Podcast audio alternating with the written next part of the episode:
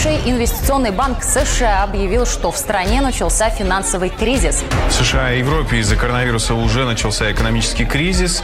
Эксперты говорят, что такая ситуация может быть опаснее кризиса 2008 года. Этот год для мировых бирж, похоже, стал вирусокосным. За последнюю неделю три основных американских индекса показали самое сильное падение с октября 2008 -го. Сейчас будет обвал вниз, в лучшем случае депрессия, дальнейший обвал рубля за 100-110 рублей за доллар. Если Америка чихает, да. то остальной мир заболевает.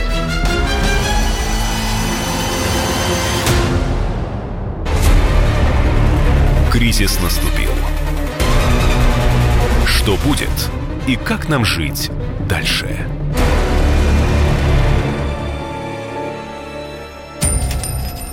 Во всем мире начался экономический кризис. Многолетний период роста одной из сильнейших экономик планеты, американской, завершен. Началась рецессия. Об этом одновременно заявили аналитики Bank of America и других ведущих финансовых институтов страны. Этот кризис может оказаться одним из сильнейших в истории со времен Второй мировой войны. Финансовый крах США автоматически распространяется на остальные страны. Ведущие экономисты России в эфире радио «Комсомольская правда» анализируют ситуацию и пытаются понять, как сильно глобальный кризис ударит по нам. Часть первая. Кризис наступил вне зависимости от заявлений Банков Америки. Он по факту подобных событий не переживал мир. Сергей Васильев, председатель Совета директоров инвестиционной группы «Русские фонды».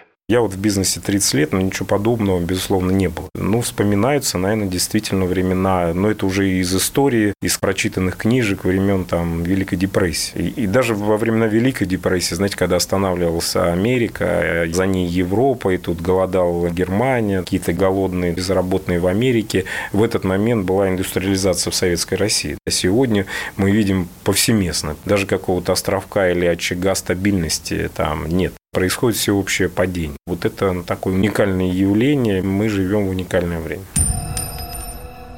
Все серьезно. На самом деле, когда мы говорим о кризисе, это такой аутотренинг в целях самоуспокоения. Это не кризис. Михаил Делягин, экономист. Это переход в новое состояние, совсем другое, в качественное. Коронавирус пройдет, а одичалые останутся, которые, так сказать, руководят значительной частью мира, и, что самое главное, э, не останется прежней экономики. Мы входим в глобальную депрессию. Этот ход может чуть затянуться, это может, мы может, можем в нее войти не сегодня, не сейчас, мы в нее можем войти осенью этого года, мы в нее можем войти вообще в следующем году. Но сейчас для всех, кто пытается планировать или прогнозировать свою деятельность, кто пытается думать о будущем, это представляется очевидным. То, что было дискуссией месяц назад для многих, то, что было очевидным для многих с конца 90-х годов, сейчас встало в повестку дня мы входим в мир, где не будет глобальных рынков, или их будет крайне мало, а в основном будут рынки макрорегиональные которые друг с другом будут взаимодействовать плохо. Мы входим в мир, где каждый производит свое, может быть, на чужие деньги, но свое, и ездит и пользуется тем, что произвел сам, а что не произвел, то доступно только элите.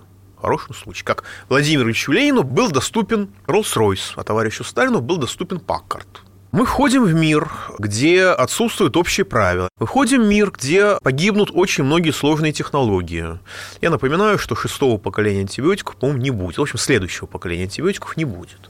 И истерика вокруг коронавируса в значительной степени призвана замаскировать значительно более страшную эпидемию, эпидемию устойчивых к антибиотикам бактерий и микробов. Мы входим в мир, где технологии будут другими, потому что нынешние технологии разрабатывались глобальными монополиями, и они были абсурдно сложными, абсурдно дорогими, но теперь технологии будут более простыми и через некоторое время более производительными. Но для этого придется осуществить революцию в системах управления.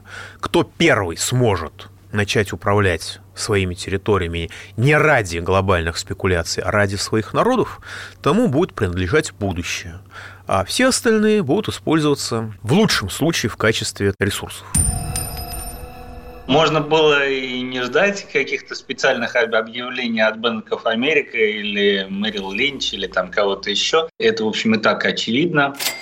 Экономист Денис Ракша. Упало производство, упала торговля, упал спрос. Конечно, это кризис, несомненно. И дело не в том, что в Америке его объявили, и поэтому он теперь во всем мире, а он и так уже во всем мире, и в Америке тоже. Но для американцев это значит ровно то же самое, что и для всех остальных, и для европейцев, и для нас. Это снижение уровня жизни. Ну, логика тут очень простая. Если у вас закрываются производства, если у вас падает резко внутренний спрос, это значит, что падает ВВП, падают поступления в бюджет, падают расходы бюджета, либо они должны покрываться из каких-то там специальных фондов или за счет эмиссий. Но в конечном итоге всегда и везде падают доходы населения или доходы домохозяйств. Есть поговорка, если Америка чихнет, весь мир заболеет.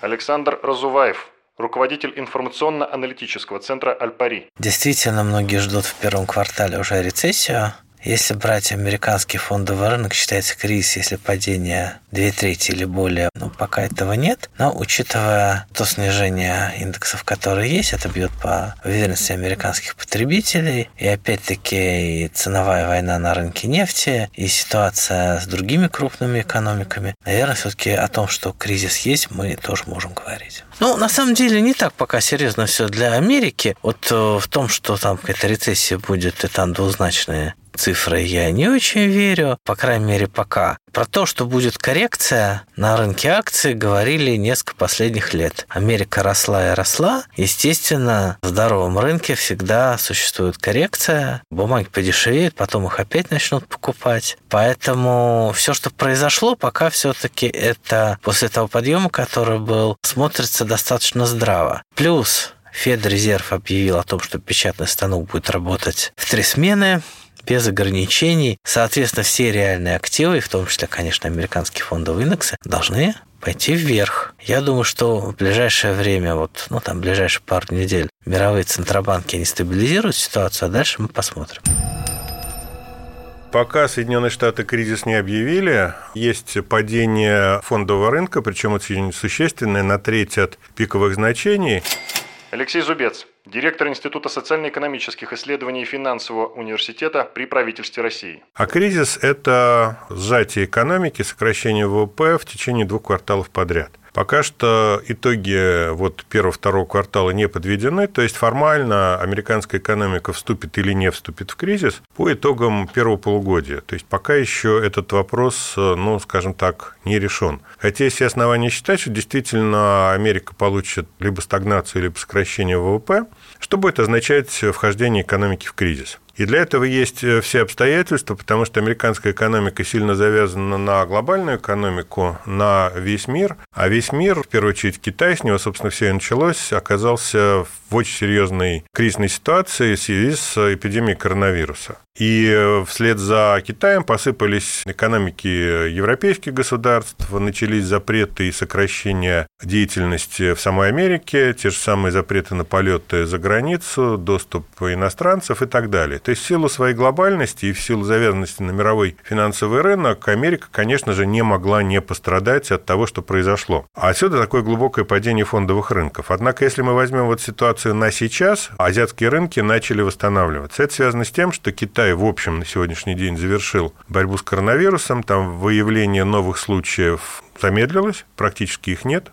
Есть какое-то количество смертей, но это все малая часть от того, что было на пике кризиса вот этого коронавирусного. Из чего следует, что китайская экономика в ближайшие недели, месяцы начнет наверстывать упущенное. Это значит, что производственная активность восстановится, потребительская активность тоже будет восстанавливаться. Китайцы начнут допотреблять то, что они не потребили в кризис, больше работать, больше ездить. Соответственно, это говорит о том, что те компании, которые завязаны на производство в Китае, будут э, оживать ну, как, собственно, и внутреннее китайское производство. И это подтолкнет вверх как фондовый рынок, так и рынок сырьевых товаров, в том числе и нефти. То есть вот если говорить о, о нефтяном рынке как части мирового вот этого финансового кризиса, ну, есть основания считать, что ниже 25 нефть марки Brent уже не пойдет. Ну, за счет того, что в Китае началось оживление. Если вернуться к вашему вопросу про Америку, то да, действительно, это крайне неприятная для американцев история. Финансовый кризис как падение фондового рынка. Налицо. В какой степени он превратится в реальный кризис и падение доходов бизнеса и падение уровня жизни населения, это мы посмотрим. Пока это не очевидно. И есть основания считать, что каких-то уж прям серьезных провалов, сравнимых там с 8-9 годом, мы и не увидим должно быть сочетание все-таки плохости и в Америке, и в Китае, тогда будет плохо всем, потому что все-таки много не мало, это почти с лишним там 40% мирового ВВП. Дмитрий Потапенко, экономист, предприниматель. Будет ли плохо у Америки? Значит, почему, на мой взгляд, это сейчас произносится такая фраза? Потому что Америка только входит в волну ограничений, которые будут связаны с коронавирусом, а Китай-то из нее выходит. И здесь я не исключаю того, что поменяется первое место в крупнейших экономиках мира. И Китай может за счет того, что он, конечно, быстрее, больше всех получил проблем на первоначальном этапе, но именно раньше начнет нажимать кнопку пуск, быстрее от этого выйдет. Поэтому, наверное, это небольшая депрессия, но для Америки серьезнейший вызов. Кризис наступил. Продолжение через несколько минут. Как дела, Россия? Ватсап-страна! Это то, что обсуждается и то, что волнует. Это ваши сообщения в прямом эфире, в том числе и голосовые. Каждый день с 11 до 15 часов с Михаилом Антоновым. Эфир открыт для всех. Включайтесь. Радио «Комсомольская правда». Радио про настоящее. Крупнейший инвестиционный банк США объявил, что в стране начался финансовый кризис. В США и Европе из-за коронавируса уже начался экономический кризис. Эксперты говорят, что такая ситуация может быть опаснее кризиса 2008 года. За последнюю неделю три основных американских индекса показали самое сильное падение с октября 2008 Сейчас будет обвал вниз, в лучшем случае депрессия, дальнейший обвал рубля за 100-110 рублей за доллар. Если Америка чихает, да. то остальной мир заболевает.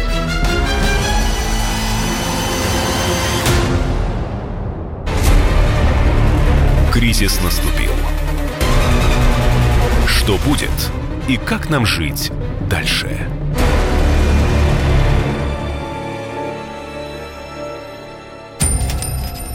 Во всем мире начался экономический кризис. Многолетний период роста одной из сильнейших экономик планеты, американской, завершен.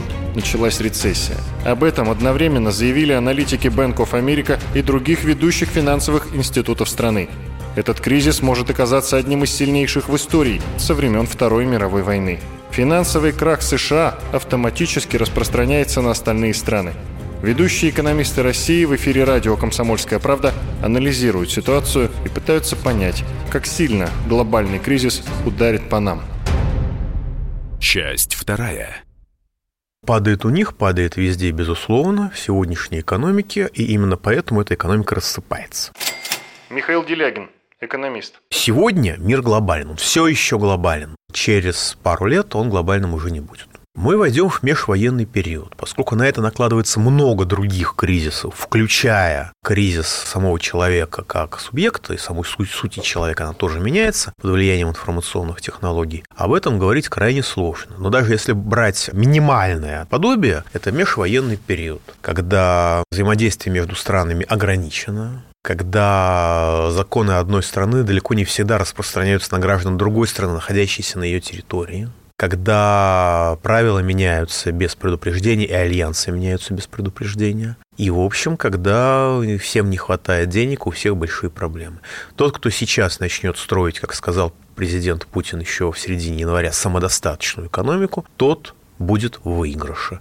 Тот, кто с этим опоздает и потратит время на жевание соплей – о которых говорил тоже наш президент Путин чуть по другому поводу, тот будет в безусловном проигрыше. Товарищ Трамп стартовал в 2016 году. Мы не стартовали до сих пор. Уже звучат оценки от, по-моему, там Всемирного банка или МВФ, что этот кризис ожидается, что будет сильнее, чем кризис 2008-2009 годов. Экономист Денис Ракша. Вероятнее всего это так. Понимаете, сравнивать их технически достаточно сложно, потому что у них разная природа, разные механизмы, э, разная динамика, разные факторы влияют на это, на все. Этот кризис очень серьезный, и такого никогда не было, такого сочетания факторов. Это правда. И, в общем, это, это не, не навевает никаких абсолютно оптимистических ожиданий. Смотрите, эти разговоры начались не в конце 2019 года, а значительно раньше. Мировая экономика вот уже больше 10 лет живет без кризисов. Это не порядок, потому что обычные циклические кризисы случаются примерно раз в 10 лет. Поэтому пора. Действительно, есть большие неприятности. Алексей Зубец, директор Института социально-экономических исследований финансового университета при правительстве России. В какой степени они приведут к катастрофе, скорее не приведут, и размер потерь американской экономики от всех этих проблем, благодаря помощи правительства и американского центрального банка, скорее всего, будет не столь уж и велик. И потом надо понимать, что и всегда, везде, во всех экономиках в любые времена есть, скажем так, зачатки кризиса, зачатки неприятностей. И главное, умеет ли финансовые власти этой страны с этими неприятностями справляться. То есть вот если они не справились, вот 7, 8, 9 год, мы это знаем, они просто упустили ситуацию, они не начали спасать экономику вовремя, и мы получили очень серьезный кризис. На сегодняшний день и американские финансовые власти, и власти в других государствах усвоили те уроки, которые были преподаны вот кризисами последнего времени. И э, миндальничать никто не будет. И э, реагировать на перспективу серьезного финансово-экономического кризиса будут гораздо более жестко, что мы, собственно, и видим сегодня на примере ФРС. То есть э, неприятности, переходящие в кризис, вот этот переход происходит при недостаточном качестве управления. Сегодня качество управления финансовой системы во всем мире, и в Америке, и в Европе, и в России, кстати, в том числе, сильно увеличилось. Люди учатся на своих ошибках. И неприятности вполне могут не перейти вот в этот кризис благодаря повышающемуся качеству реагирования на э, те угрозы, которые видят финансовые власти. Так что пока ничего не решено, посмотрим ближайшие несколько месяцев. Действительно, риски инфляции существуют. И накачивание фондового рынка деньгами далеко не обязательно приведет к росту инфляции в потребительском секторе. Вот на это и весь расчет. Но эти риски незначительные, они, естественно, не перекрывают риски серьезной депрессии и рецессии в Соединенных Штатах. Федрезерв включил печатный станок. Александр Разуваев, руководитель информационно-аналитического центра «Альпари». Может быть, потом Трамп обнулит доллар, ведет Амера, да, валюта для штатов Канады и Мексики. Ну, тогда это будет, может быть, главный кидок в истории человечества. Но пока, конечно, будет долларовая инфляция всех активов. То есть это сырье, это акции, цены на все должны расти. Ну, Трамп по-своему понимает глобальную экономику. Он человек из 19 века.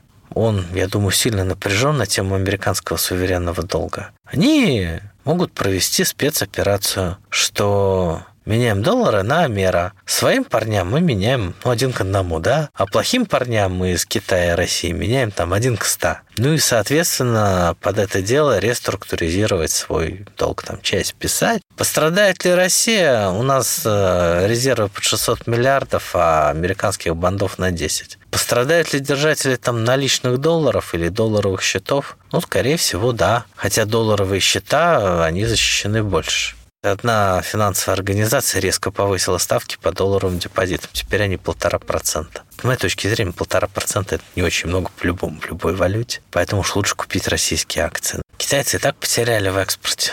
Что касается Америки, то я надеюсь, Трамп будет понимать, что нельзя в хрустальном доме бросаться камнями и что ситуация другая. На самом деле он, ну или американские власти стараются стандартными финансовыми способами решить все проблемы. В восьмом-девятом году печатный станок спас мир. Соответственно, спасет ли сейчас? Ну, скорее всего, да. То есть коронавирус – это не чума 14 века, которая по факту да, запустила капитализм в мире.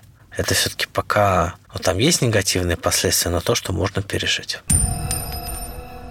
Прогноз 12% ВВП во втором квартале спад для Америки, он представляется алармистским.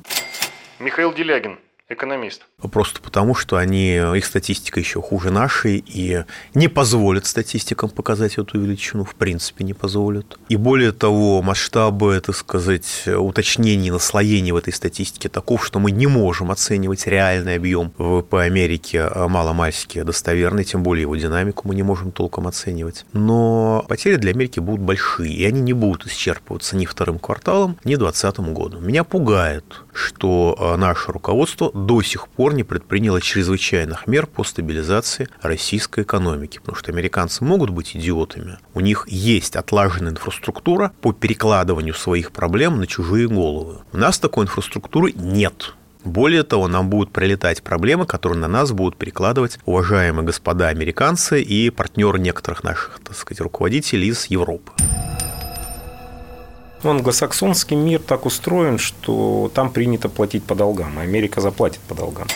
Сергей Васильев, председатель Совета директоров инвестиционной группы «Русские фонды». Другое дело, что вот внешнего долга у Америки его практически нет. Внешний долг американский очень маленький. У них э, все обязательства номинированы во внутренней валюте в доллары и представлены из себя в виде обязательств Минфина США. Да? То есть он по своим казначейкам действительно может быть решен путем печатания денег, что, собственно, и делает ФРС США. Вообще, ну, безусловно, роль Америки изменится, и экономика Америки сильно изменится. Но, с другой стороны, если кто-то ждет каких-то революций в Америке или думает, что будут какие-то баррикады, там, перестрелки, голодные штурмовать э, там города, такого, конечно, не будет. Америка Америка высокоразвитая э, страна, цивилизация, высокоразвитая и с технологической точки зрения, инфраструктурно, интеллектуально. И она перестроится, она сумеет Возможно, многие из американцев не будут жить так богато, но, возможно, будет и перестройка с точки зрения понимания, а что такое вообще богатство, нужно ли столько богатства, да, были слишком богаты или может быть меньше богатых. Ну, вообще говоря,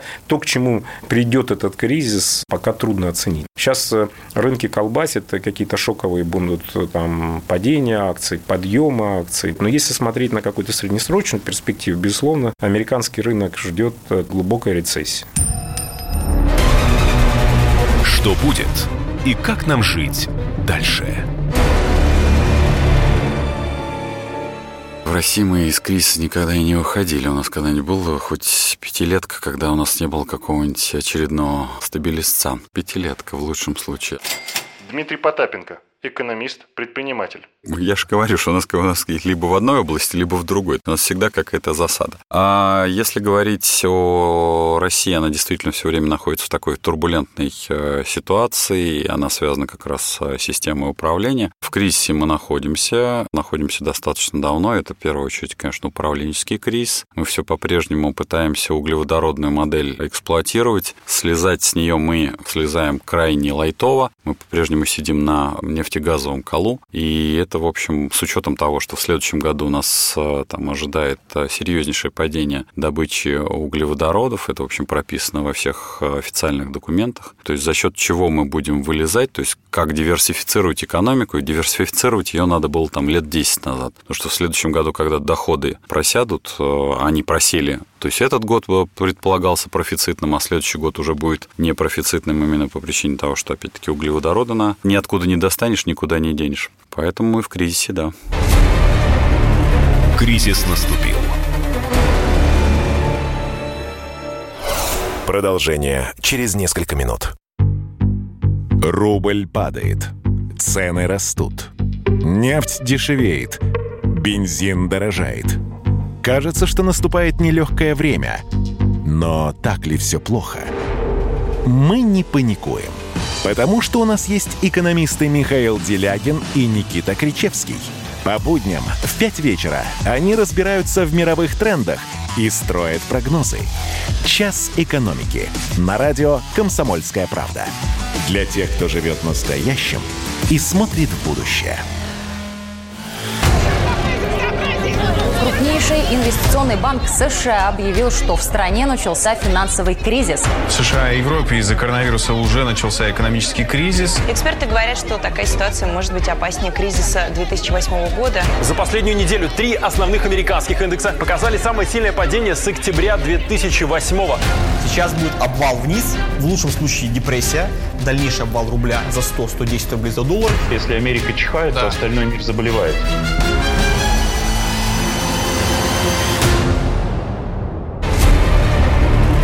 Кризис наступил. Что будет и как нам жить дальше?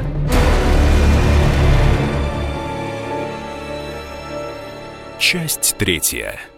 Российская экономика реагирует очень спокойно. Алексей Зубец, директор Института социально-экономических исследований и финансового университета при правительстве России. Я вот на своей памяти помню вот это вот пятый кризис, который мы переживаем. Первый 91 год, потом 98 2009 14 и вот 20 пятый кризис. Каждый следующий кризис э, для России проходит э, легче и проще, чем предыдущий. Кризис, прежде всего, это потеря управления. Это когда система теряет управляемость и начинает кувыркаться в неуправляемом полете вниз. Такого не произошло. В 2014 году это, к сожалению, было. Там на несколько недель российские финансовые власти ну, в конце 2014 года потеряли управление над финансовой системой, и в результате мы получили то, что получили. В принципе, в 2014 году можно было отделаться меньшими потерями, чем то, что мы имели. В этом году, слава богу, финансовые власти вроде как держат руку на пульсе. В общем, не сказать, чтобы выдающимся образом реагируют на те вызовы и риски, которые мы имеем, но, в общем, реагируют. Понятно, что в 2020 году мы получим падение ВВП вместо роста, о котором мы говорили буквально еще несколько месяцев назад, там три месяца назад, в январе.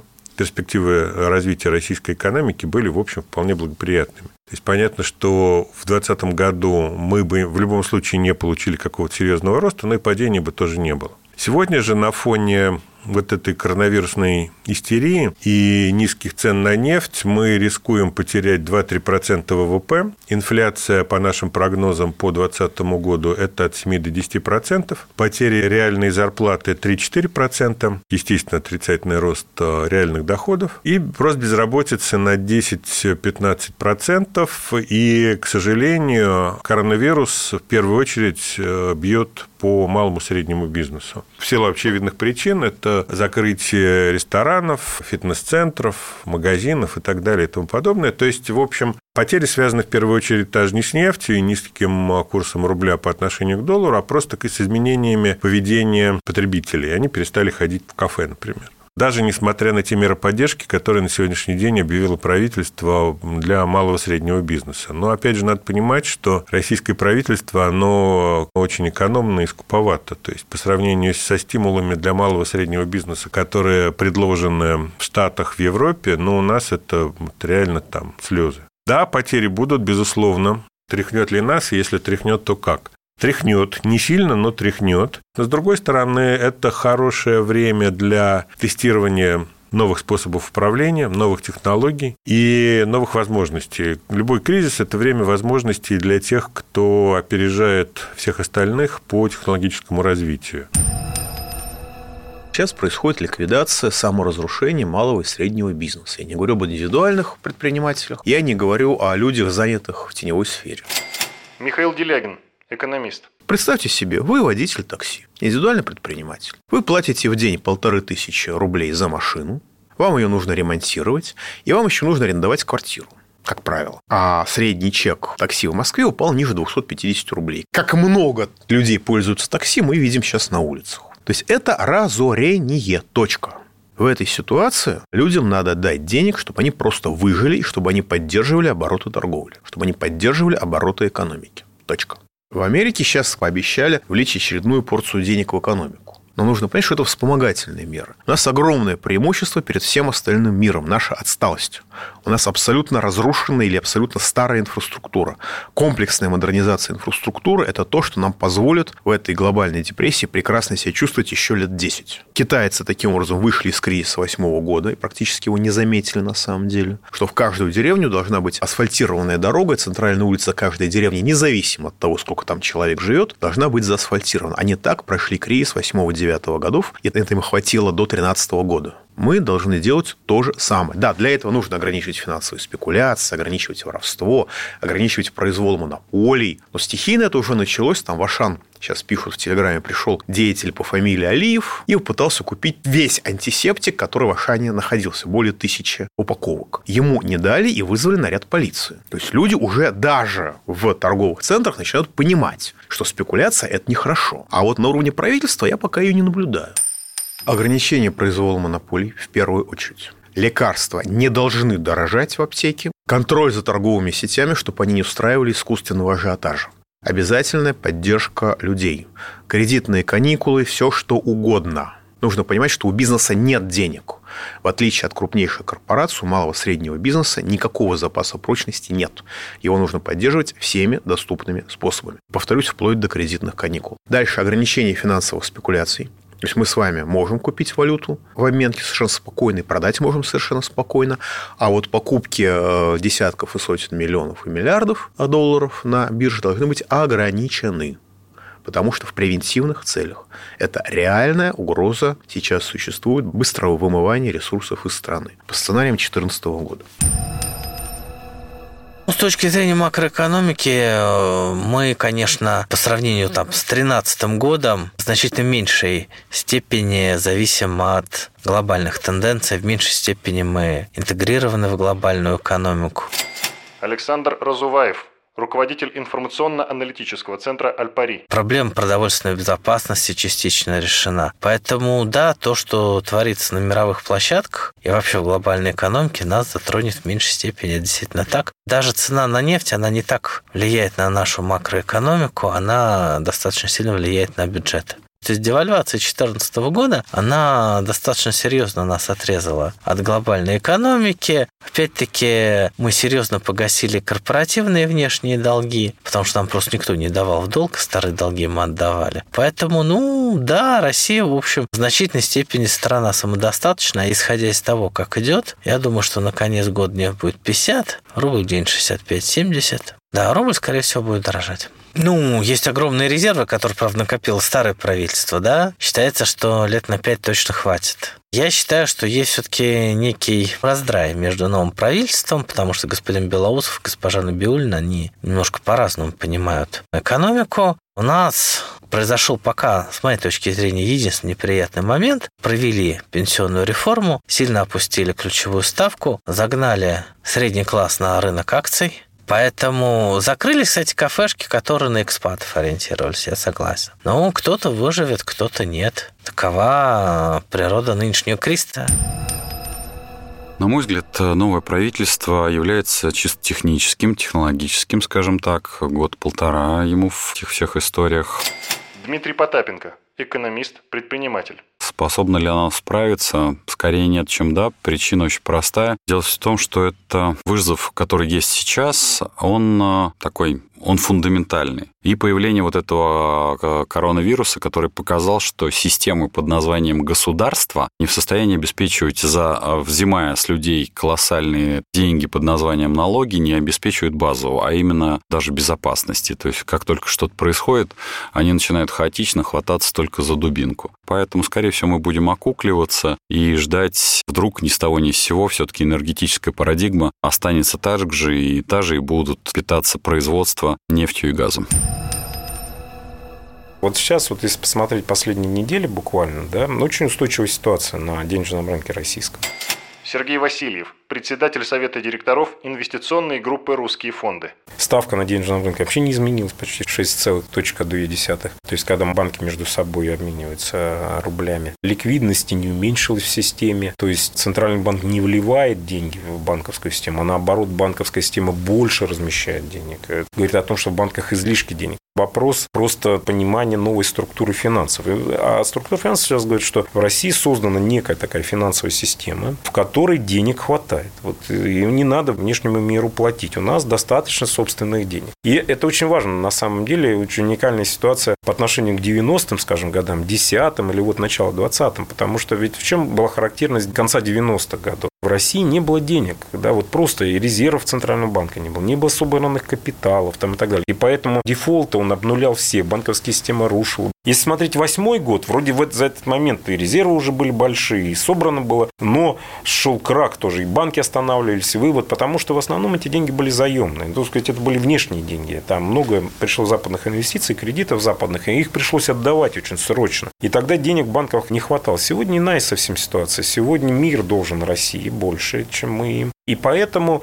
те капиталы, те деньги, которые сегодня в российских банках, это наши внутренние деньги. Это означает, что уже заработан капитал, в рамках которых можно жить. Это значит, внутренний российский бизнес, будь то государственный, будь то компании, крупные, мелкие, средние, они на конкурентной основе между собой будут перелопачивать вот эти уже заработанные деньги и капитал. И значит, если мы будем трудиться, работать и пытаться заработать, мы сможем зарабатывать внутри этих денег. Может быть, они будут накапливаться не так быстро, если считать, что сейчас там нефть не будет приносить нам этих потоков дополнительных капиталов, которые будут приходить в Россию, мы уже накопили достаточный объем капиталов, и можно выстраивать бизнес внутри. Может быть, он не будет столь великим, как это казалось в воображениях наших вчерашних дней, но они точно так же не будут великими и у наших соседей, и европейцев, и американцев, и все будет достаточно относительно. Мне кажется, мы имеем такой шанс более удачно выживать, чем выживать будут европейцы или американцы.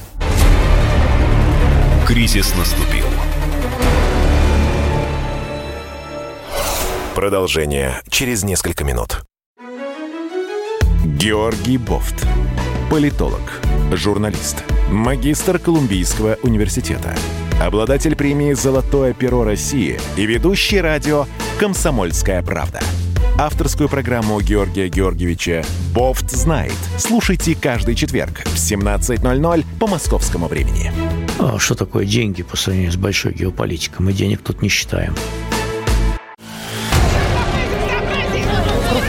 Инвестиционный банк США объявил, что в стране начался финансовый кризис. В США и Европе из-за коронавируса уже начался экономический кризис. Эксперты говорят, что такая ситуация может быть опаснее кризиса 2008 года. За последнюю неделю три основных американских индекса показали самое сильное падение с октября 2008 Сейчас будет обвал вниз, в лучшем случае депрессия, дальнейший обвал рубля за 100-110 рублей за доллар. Если Америка чихает, то остальной мир заболевает.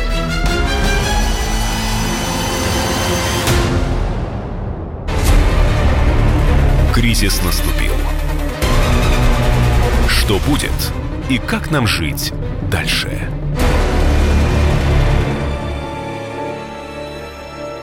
Часть четвертая. России была сделана некая прививка санкционная такой. Вы поучитесь жить с санкциями. Сергей Васильев, председатель Совета директоров инвестиционной группы «Русские фонды». Ну, зачем иметь запасы ВЛ? Если у тебя куча денег на счету, и ты по щелчку купишь, и тебе китайцы привезут, то ты расслабляешься. А санкции наши, ну, может быть, не санкциями, но вот эта привычка жить с запасом, мы оказались почему-то вот к этому вирусу в ситуации невероятной.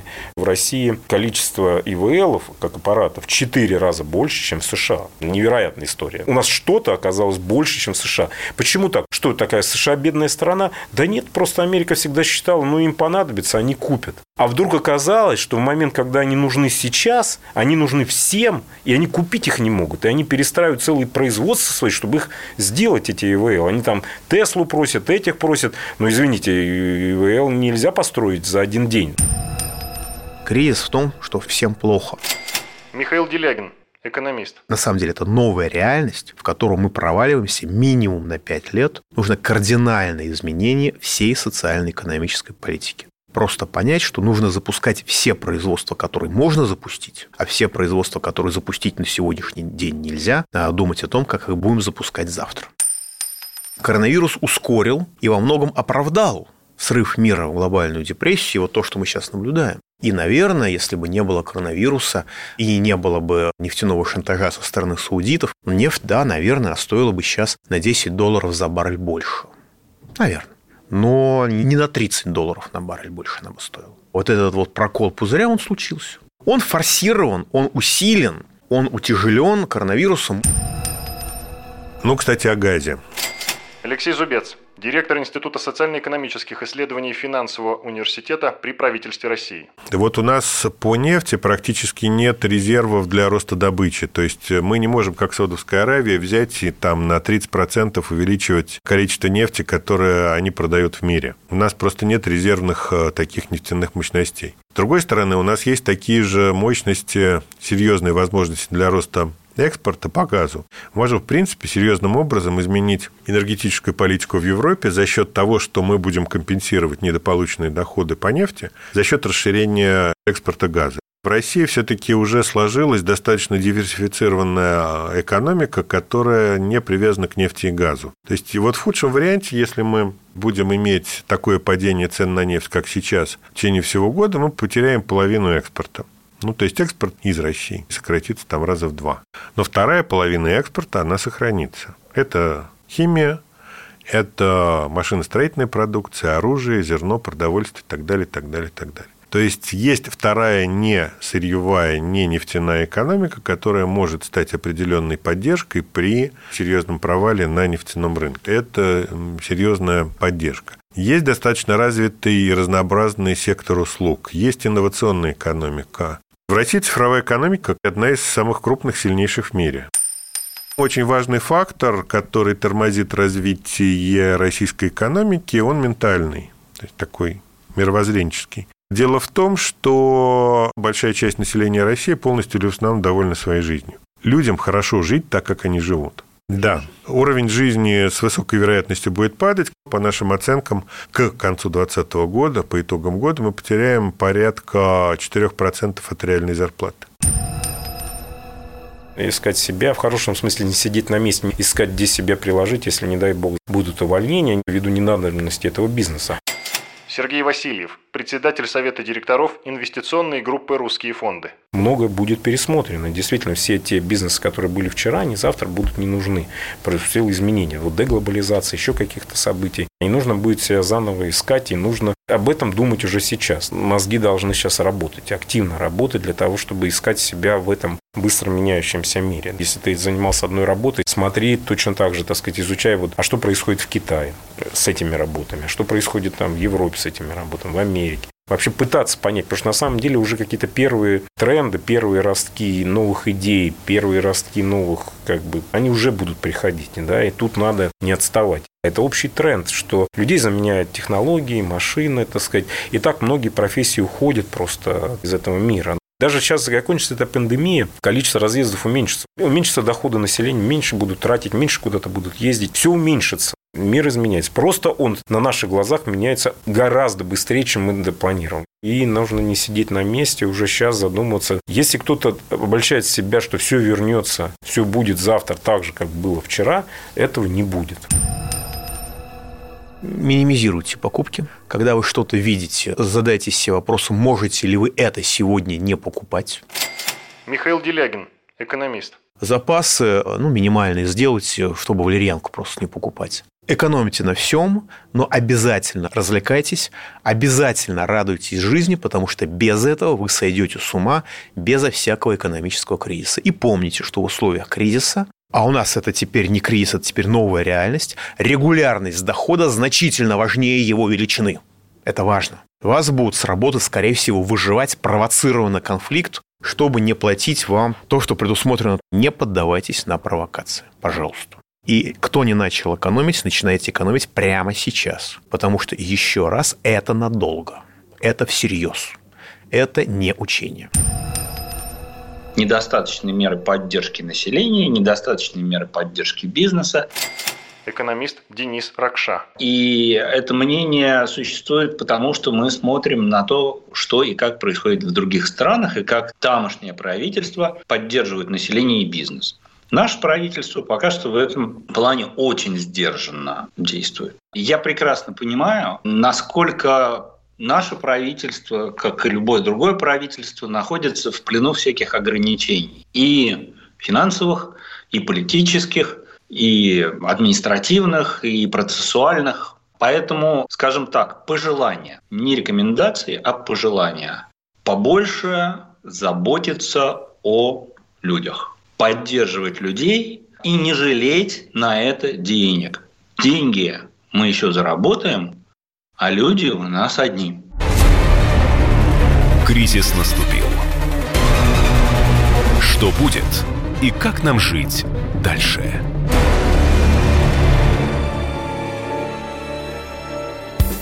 Первая радиогостинная страны. Вечерний диван. На радио «Комсомольская правда». Весь вечер с вами на диване. Трехкратный обладатель премии «Медиа-менеджер», публицист Сергей Мардан и журналистка-телеведущая Надана Фридриксон. Обсуждают главные темы дня с экспертами и с вами. Ежедневно, по будням, в 6 вечера по Москве. Два часа горячего эфира. «Вечерний диван» на радио «Комсомольская правда».